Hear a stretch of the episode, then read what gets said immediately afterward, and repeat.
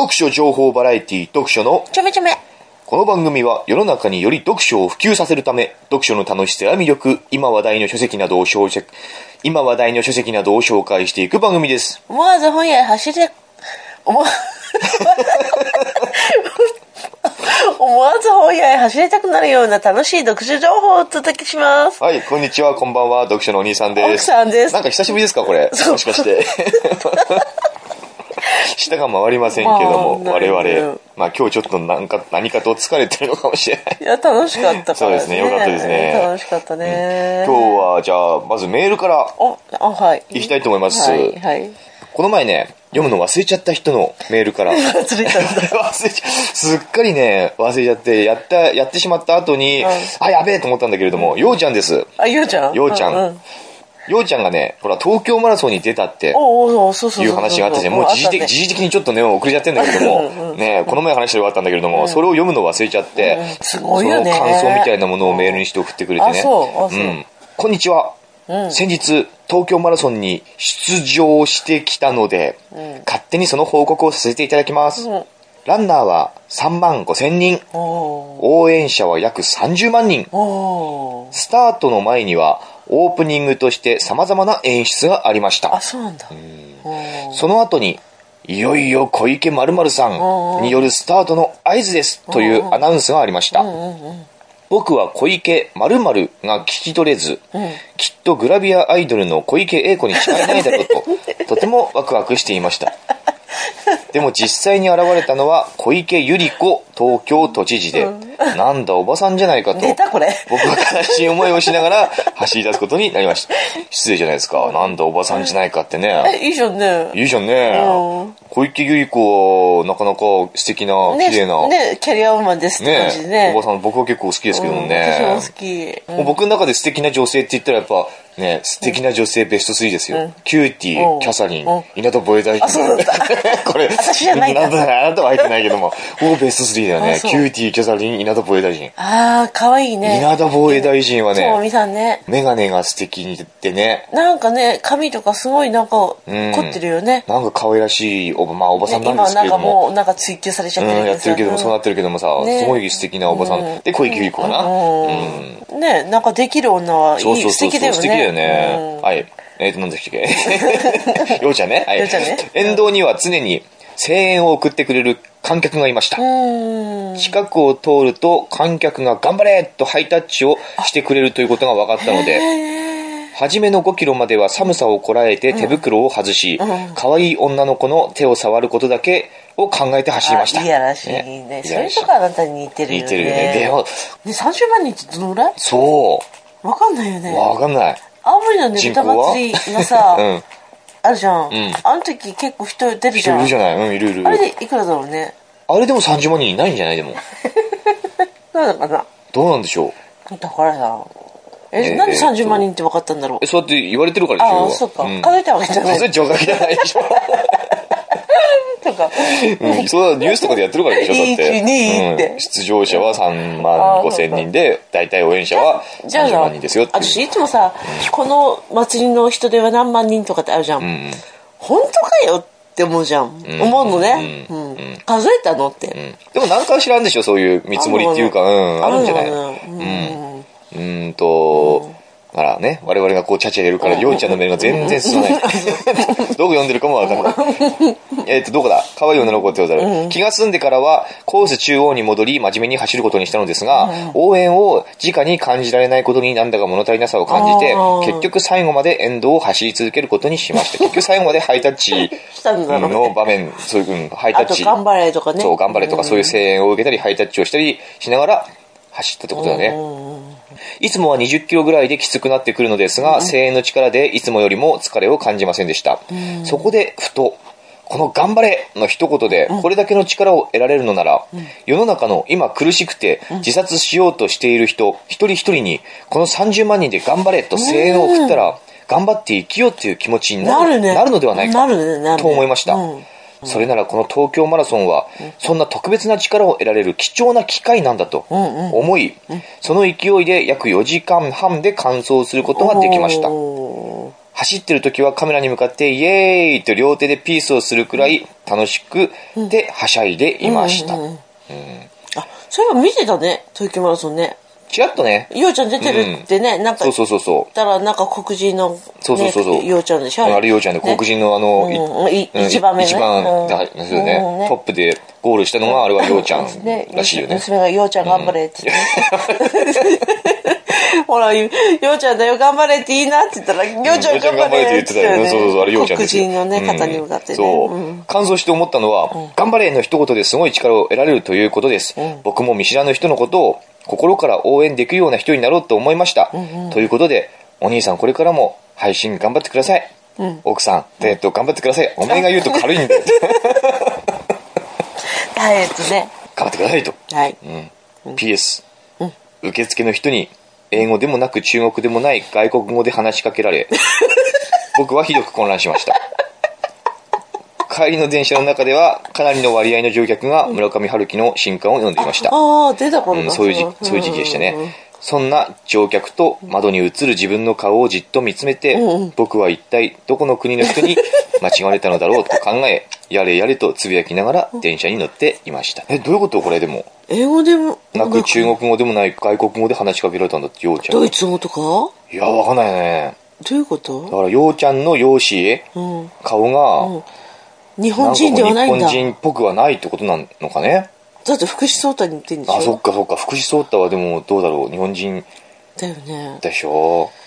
へえ、でもさ、そう、なんか、そういうのに参加するとかす、ん素敵じゃない？でも一人で行ったんだよ、ようちゃん。すごくない？これ。あ、普通でしょ？いや、できないよ、なかなかこれ。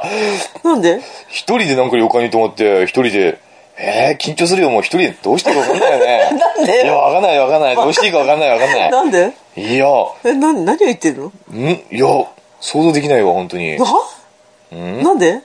や、そうじゃないですか？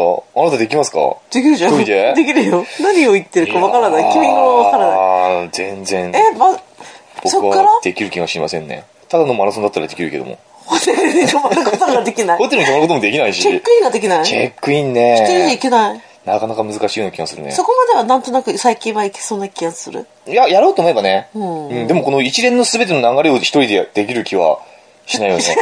ホテルに泊まって、東京マラソンの受付してとかって、うん受付もまずもう僕にとっては難易度がすごく高いあよねあ。。それこそ外国語喋られ、かけられたりするわけでしょ？だってそれで答えればいいじゃん。うん、いや、これね、うん。すごいなと思うよ。一人でこういうのに乗り込むっていうのは。へえ、そっか。うんということで、ようちゃんの東京マラソンうん報告。すごいね、でもね、本当に。うん。あなたがすごいで。したなんで？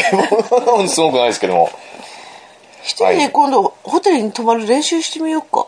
練習、それで練習必要なの？青森のさ、駅前青森の、なんで青森のホテルに練習しなくちゃいけないのよ。チェックインの仕も方とかさ、うな、それはなんとなくは分からんでもないけど、あなたのやってるところを見た見てるから。だから、遠くから見てる。ホテルにうん。泊まるところはまあできなくはないけども、だからその一連ですよ、すべての。ね、ホテルに泊まり、東京マラソンの受付をし、と、まあチェそれチェックアウトもそうだし、うんだから部分的にはできそうな気がするんだけども、全部の流れをできるかって言われたら自信ない。うんうん、一つ一つはできると、まあ一つ一つの積み重ねだから結局全部できるのかもしれないけども、想像するとちょっと嫌になってくるなっていう感じがする。ああ、そう、逃げたくなっちゃうんだ。そうそう、いや、別にやらなくていいやって思っちゃうよね。ああ、そうか。じゃあ、ついていく？よ。いや、いいです。まだいい、ちょっと、ちょっとまだレベル高いかな、なんで？うん。まあいいですよ。ようちゃんありがとうございました。はい。はい。はい。ということで今日はですね、うん。やるんだ。やりますよ。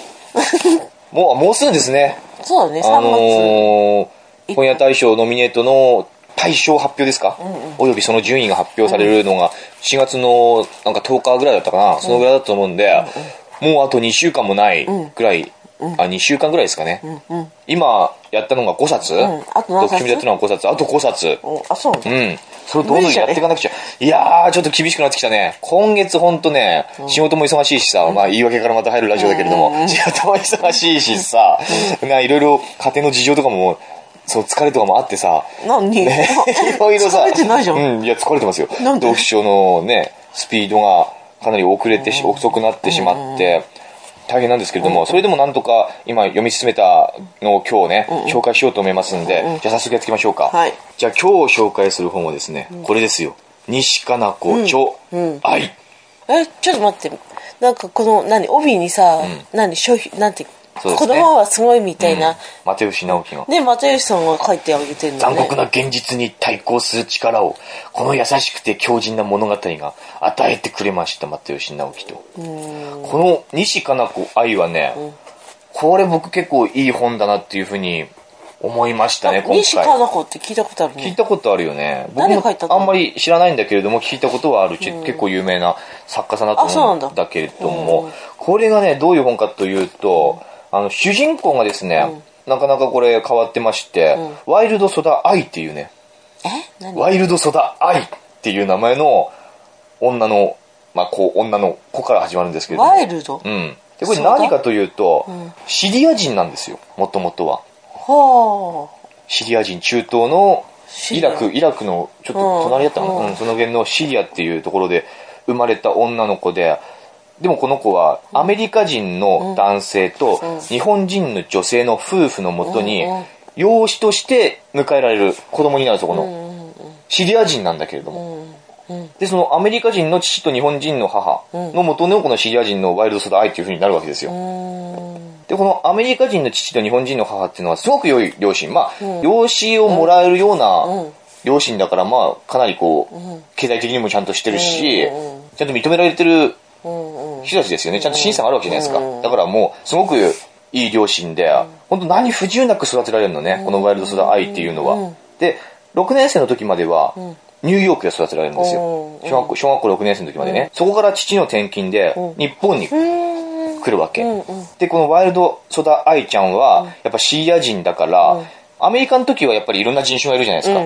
うん。だから、それほどあの、目立たないというかね、うん、まあ、いろんな人種がいるから、その中の一人として、それほど目立たなかったんだけれども、日本に来ると、もう完全に異質なんですよね。シリア人ってだいわかりますか？なんかこう、イラ、うーんと、ムスリムと言いますか、うーん、中東の中東系女性。うんわかるよ。うん、あの、髪は黒いけども、すごいこう、綺麗ですよね、結構ね。目肌うん、だったしがはっきりしてね。ね。うん。綺麗だね。結構綺麗な感じなんですけれども。私みたいにねうーんどうでしょう？どうでしょう、それは。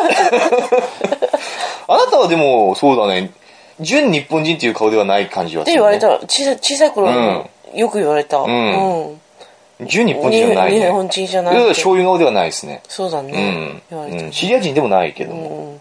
じゃあどこよどこでしょうね。異質ですよね、ね。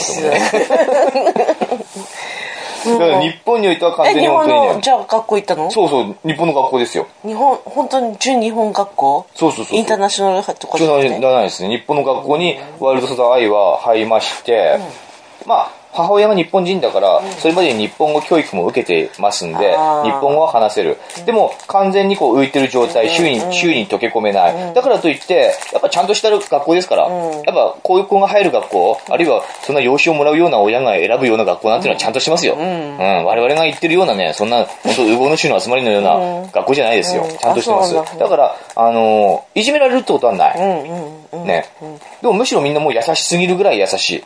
なんかもうゲストタイムみたいな。ううん、やっぱ見た目が全然違うっていうことで日本人ってそういうのにすごく敏感でさ、あのいじめはないけどもやっぱり自分たちと同族ではない意識、うんその同族ではない意識っていうのはいじめではなくてゲストだとこの子はと、そういう意識の方に傾いていってしまう感じ、まあ、その中で平和な生活が続いてるんですけれども、あの、2001年9月11日に、ワイルドソダ愛ちゃんが中学校の何年生かの時に、同時多発テロが起こるわけ。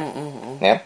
それをした愛ちゃんなんですけども、シリア生まれのシリア人で、やっぱイラクとかアフガニスタンとかとは全然違うんだけれども、あの、中東イスラム圏という観念でこう一括りにされて、その、愛ちゃんの生まれた国で大変なことが起こってるみたいな感じで、みんなにこうね、なんかおもんぱかられるというか、うん、そんな雰囲気になってしまって、しかもあの、それはまあいいんだけれども、愛ちゃんはやっぱりもともとニューヨークに住んでたから、そのニューヨークでその同時多発テロっていうのが起こったこと、自分の慣れ親しんだその街で、そういう大惨事が起こってしまったっていうことですよね。それにこう衝撃を受けて、その自分のクラスメートとか、その親たちっていうのは大丈夫だろうか、とかそういう心配をするじゃないですか。そしてあの、愛ちゃんが思うのは、そんな大惨事、ニューヨーク、私が慣れ親しんだニューヨークの街でそんな何千人も亡くなるような大惨事が起こ起こってるのに、どうして私は今日本にいてどうして私はその災難から免れてるんだろ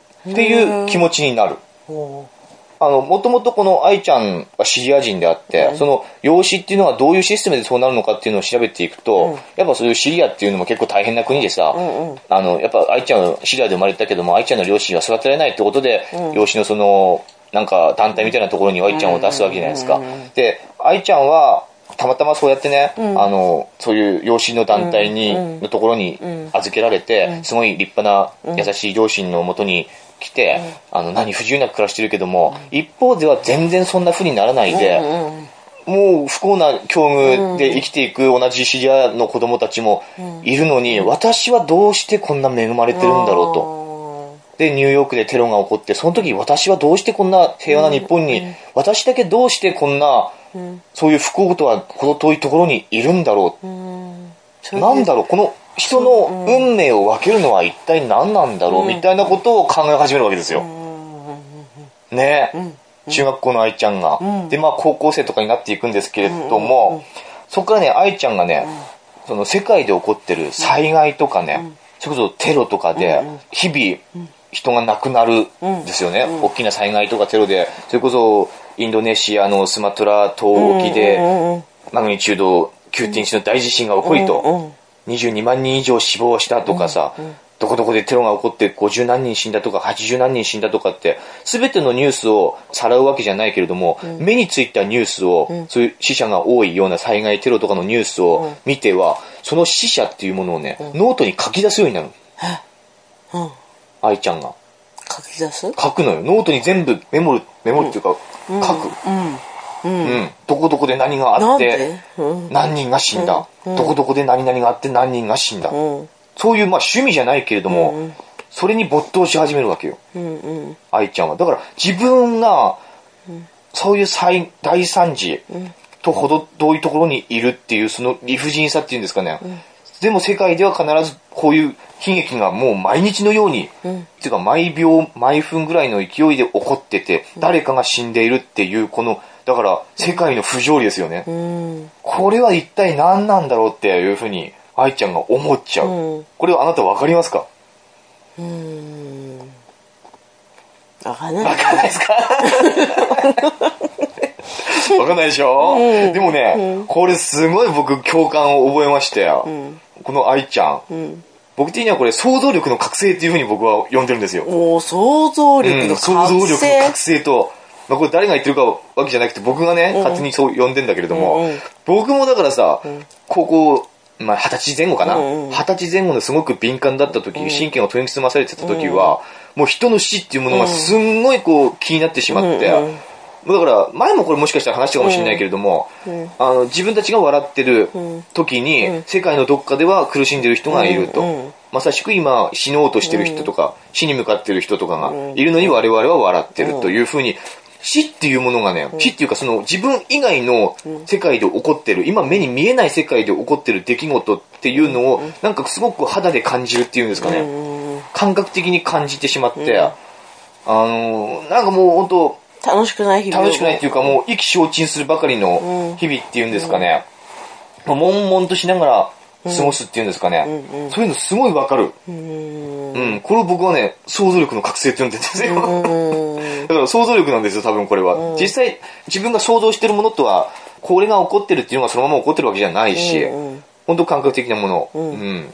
なんですよね。これね、わかる人はわかると思うんだけれどさ、うん、あの、僕、ある日、この、いつこれ想像力が覚醒したかっていうとさ、あの、ある日、あの、犬の散歩、実家で犬の散歩をしていたら、まあ、やっぱ二十歳前後、18とか19とかかな、犬の散歩をしていたら、道端にちっちゃい鳥が、スズメですよね。スズメの死体があったんですよ。死んでたの、スズメが。綺麗、すごく綺麗な状態。別に車にひかれてぺっちゃんことかっていうわけじゃなくて、本当に片隅、道の片隅に、綺麗な状態でスズメが当たりって死んでた。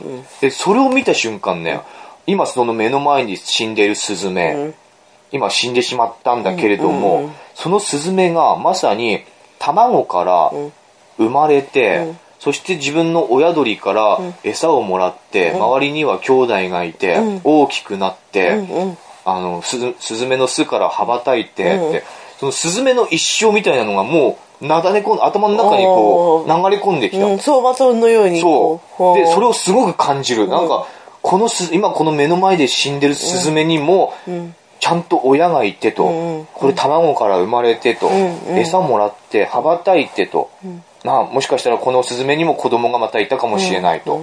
でね、すごいこう、飛んでいた空の風、風の景色とかさうんうん、その風とかさ、すごくこう感じるわけよ。ああなたがスズメだったかのように。そう、僕がまさにスズメであったかのように、そして何の因果かここで死んでしまったと。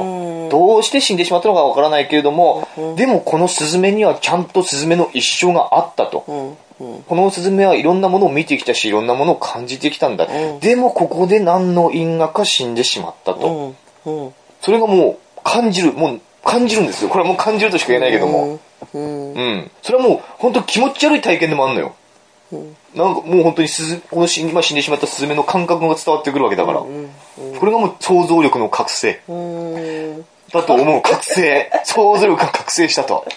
うん。ここまで想像できると。で、そこからやっぱりいろんなことを、その世界の裏側で起こってるいろんな人の不幸とか死とかっていうものを感じるようになってしまうんだけれども、あの、その後あなたが感じるようになっちゃったんだうん、僕が感じるようになってしまう。はあうん。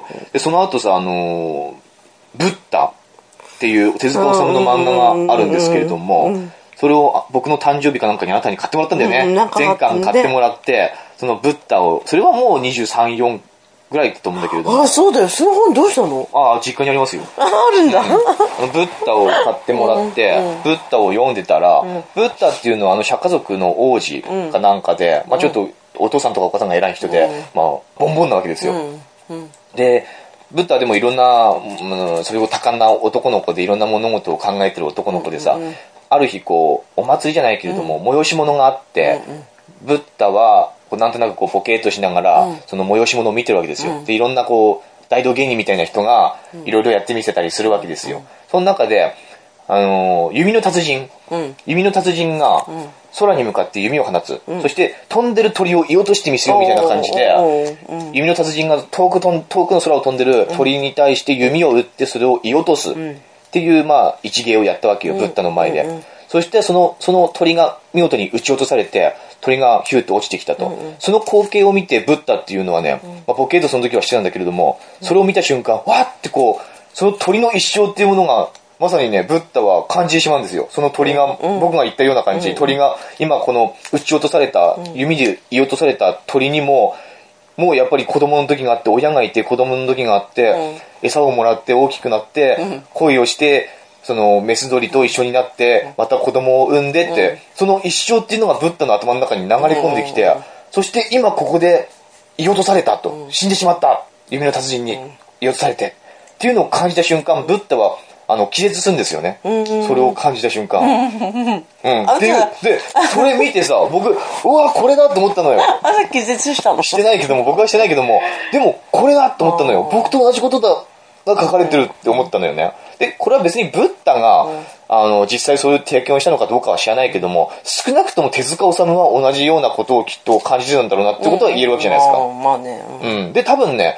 手塚治虫に限らず、漫画家とか小説家とか、まあ、映画監督とかもそうかもしれないけれども、そういう表現をする人間っていうのは、そういうふうに想像力が覚醒してると思うんだよね。想像力の幅が広いのかなうん、広いと思う。自分っていうものの感覚っていうのが、人間っていうのは、ほとんど全てじゃないですか。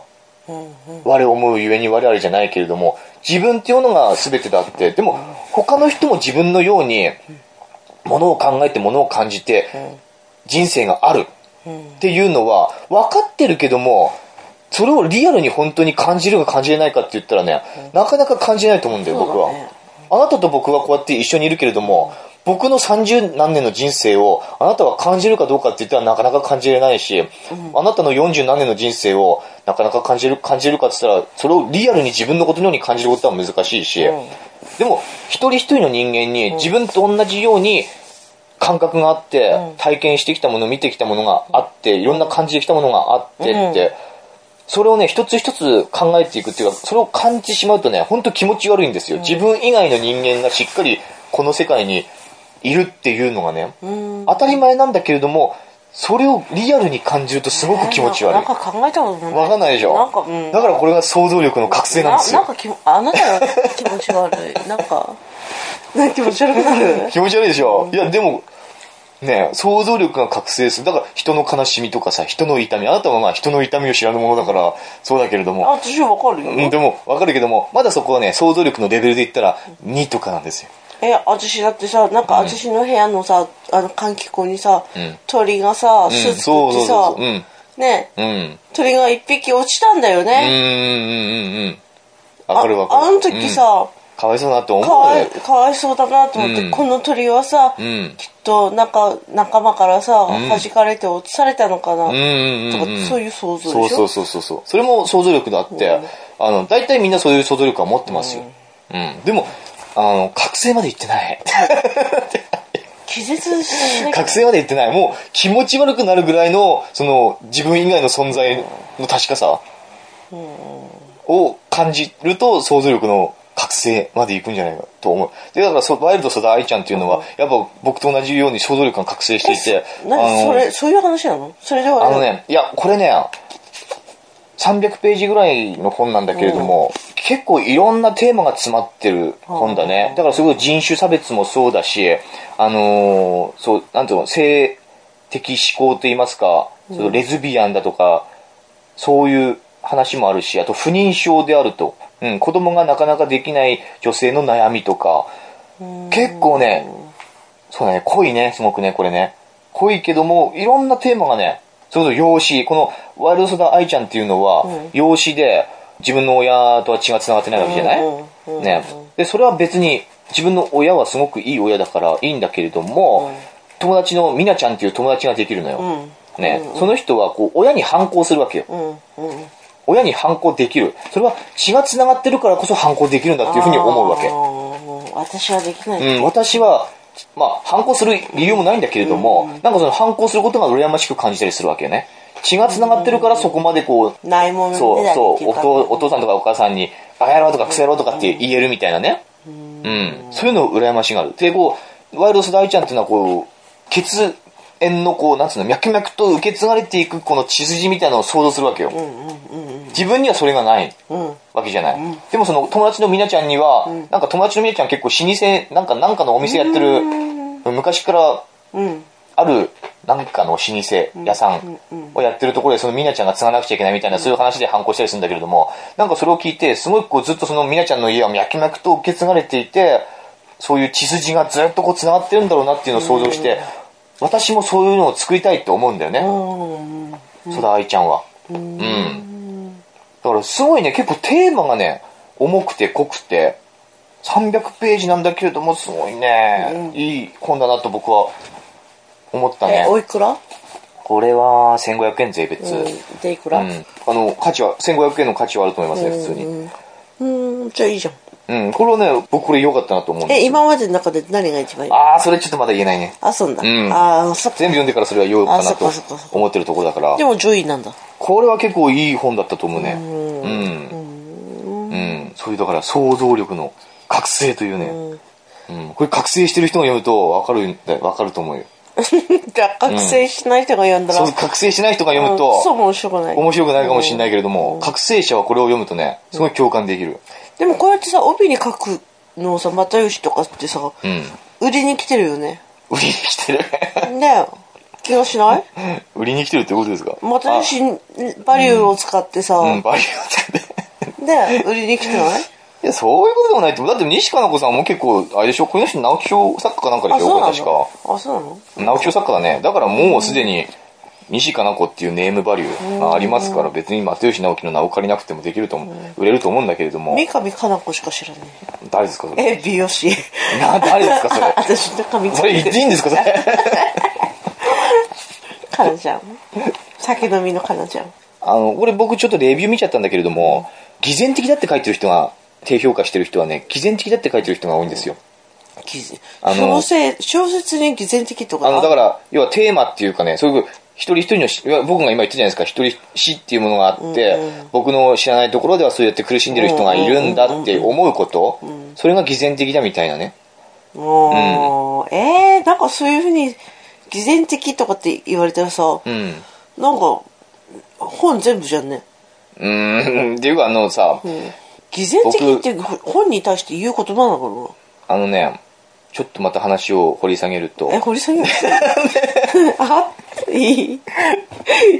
どうして？いい。ダメなの？いや、あのいや、あのさ、うん例えば東日本大震災っていうものがあったでしょ？ね。で、何万人っていう死者が、亡くなった方がいるじゃないですか。で、まあ3月11日うん。でしたっけ？うん。になると、まあ、いろいろこう、黙祷したりとか、その時間に、まあ、追悼番組みたいなのが、かなりこう、日本全国、そういうモニフクスモード、ムードみたいなことが起こるじゃないですか。あるね。まあ、我々はその時、函館に行ってましたけれども、別にそれは、そうするべきだと僕は思うんですよね。やっぱそんなたくさんの人が亡くなったから、そうするべきだと。え、でも心には止めてたよ。あ、うん。兄弟のだから思うんだけれども、僕ねでも個人的にはすごくそういうのに違和感を覚える人間でなんで？なんでかというと、確かにねそういう大災害で、ん。そういうたくさんの人が亡くなって、たくさんの人が悲しい思いをしたっていうのは分かるんですよ、分かるんだけれども僕は想像力覚醒者だから それ以前にねそれ以前に、だからさっきも言ったように、今この瞬間も死んでる人いっぱいいるんだよっていう意識があるわけよ、確かに日本で起こったことだから身近なことだからそれを追悼するっていうのは分かるんだけれどもそれが僕にとっては全然特別じゃないわけよ。その亡くなったそのさ震災で亡くなった何万人そしてそれに残された家族の人たち。悲しいし辛いよ。でも特別じゃないって僕は思っちゃうわけ。で人の死ってさ、そういうふうな災害でした災害とかでさ、亡くなった、災害とかで悲しい、辛い思いして残された人たちっていうのはさ、なんか特別視される傾向があるように感じるわけ。で、みんなはあるんだよね。みんな持ってんだよね。うん。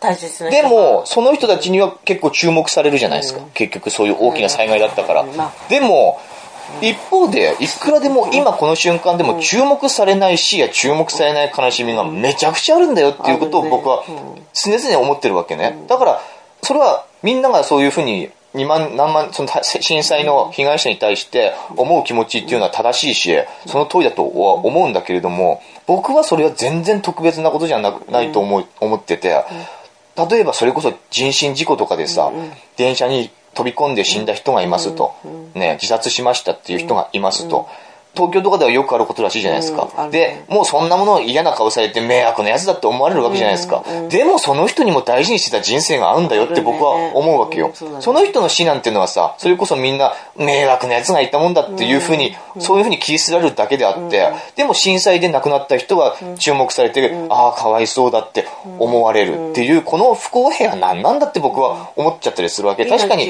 そう、自殺するっていうその選択はちょっと間違ってたかもしれないけれども、でも、同じじゃないって僕は思うわけよ。うん。だから、僕はあんまりね、そういう大きな災害があって、それで何万人って死んだその家族、別にその人たちはすごく、その人たちの気持ちはわかるし、その人たちを応援したい気持ちはあるけれども、特別それがそうだっていう気持ちは一切僕は抱かないですね。全部死は同じだろうと、僕なんかは思っちゃうですね。うん。うんどどうだろうな。なんかさ、それ聞いてさ、思ったのがさ、うんうんあの、24時間テレビのさ、はいはい障害者うん。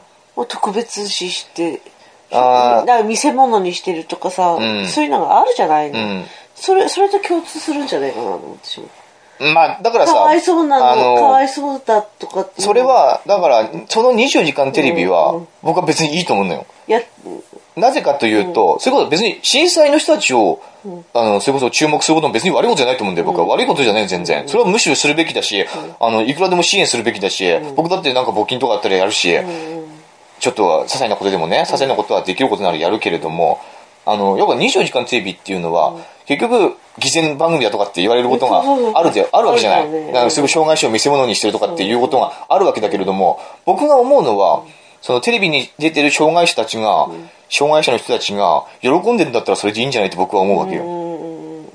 うん。その出てる人たちが嫌だって言うんだったら出ないわけじゃない。うん出ないで、いいと思って出てるんだったらそれでいいんじゃないのって僕は、うん、楽しんでるんだったらそれでいいんじゃないのって僕は思いますね。それはやらぬ善よりやる偽善のそれにのっとってやってんじゃないのかなっていう。確かに偽善といえば偽善かもしれないけれども、でも喜んでんだったらいいんじゃないの？それで、いくらかそれこそ募金が溜まってそれがちゃんと有用な、に使われるんであればそれはそれでいいんじゃないの？って思うし、何もしない人間がそれは何言うべきではなないよね。特別、特別な人でもなくなってきたのか何なくなってきた、ななんか障害者がさうん。なんかバリアフリーとかって言って差別されない世の中へとかってスローガンみたいに言ってるけどさ、うん。結局差別されてるじゃない？うん。差別しうん。だから、差ね、別っていうかななんあのなんだかんだ言ったってさ特別視。視はするじゃん、うんしなきゃなんないじゃん、うん。ね困っ困ってたらするする。助けないよなんだってやっぱさ障害者を差別するなとかって言ってる人間がやっぱ差別なんじゃないかって僕は思うわけよ、それこそあなたがみのりちゃんの防毛症防毛症とかってなんか気にするとその気にすることがすもう差別なんじゃないのって僕は思っちゃうわけね。気になるよ、うん、気になるんだけれどもだからどうしてもさ人と違えばさ違うって思うじゃん、うんその思う気持ちを押し殺そうっていうのが抑えつけようとするわけじゃないですか。世の中っていうのは世の中っていうかその大衆っていうかなんつうの？見ないようにする、うん、見ないですかそのいや差別良くないよって言うけれども、でもやっぱ違うところには目は行くし、違うなって思うこと自体はそれは自然なことだし、それをまあ表に出すか出さないかはまた、ね、そこは道徳の問題ではあるんだろうけども、でも違うって思う気持ちはそれは抑えつける必要はない。んじゃないかなって思うんだよね。そっからそっから先の感情をうん。どう発展させ違るか。うってことた違うからダメってなっちゃダメだけれども違うけどいいじゃんって違いう。う、あの子うん、普通とあ髪が薄くてさチリチリだ、違うって指さしてさ、ん。あははって笑うんじゃないない世の中であってほしいよね、うん、そだから別にいいじゃんと。そうそれこそさ、みのりちゃんの髪がチリチリでした、であそのそれを見た人がああの子髪の毛チリチリだって思うことはこれはいいわけよ、うんうんうん。ね。だからだから何、うん、それでいいわけよ、あの子髪チリチリだって指さすことは別に僕は悪いことじゃないと思うんだよ、それは別に隠す必要ないと思うんだよね、そういう思う気持ちっていうのは、でもそこであの子髪チリチリだから私は遊ばないはダメだけれども、あの子は髪チリチリだ、でもいいいいじゃんっていう、そういう気持ちでいいじゃない、それがいいじゃないですか、うん。だから違うって思うことは別にでもそこから先ですよね。そこから先がネガティブなことになるかポジティブなことになるかっていうまあそういうことですね。ねなんかあ 熱くなっちゃいました。ななんかなんかやっぱりさ島国だからさ、ちょっとでも違ったらさ、ねあのあの子ハーフだよとかさ、ん。ねあの子黒人で髪チリチリだよとかさ、ちょっと耳にだってなんか違ったじゃんとかさ、なんかもうなんかもうそういうの疲れてきた、ん。なんかそういう言葉も聞きたくないよお前の方が違うだろうって。いやだから違うと思うことはさ、いいじゃん。別にまあ違うんだからそれはしょうがなくない？ひそひそとか、うんうんうんうんうん。なんか影口みたいああひそひそするのはあんまり良くない。だったら大っぴらに言った方がいいんでしょ。そう。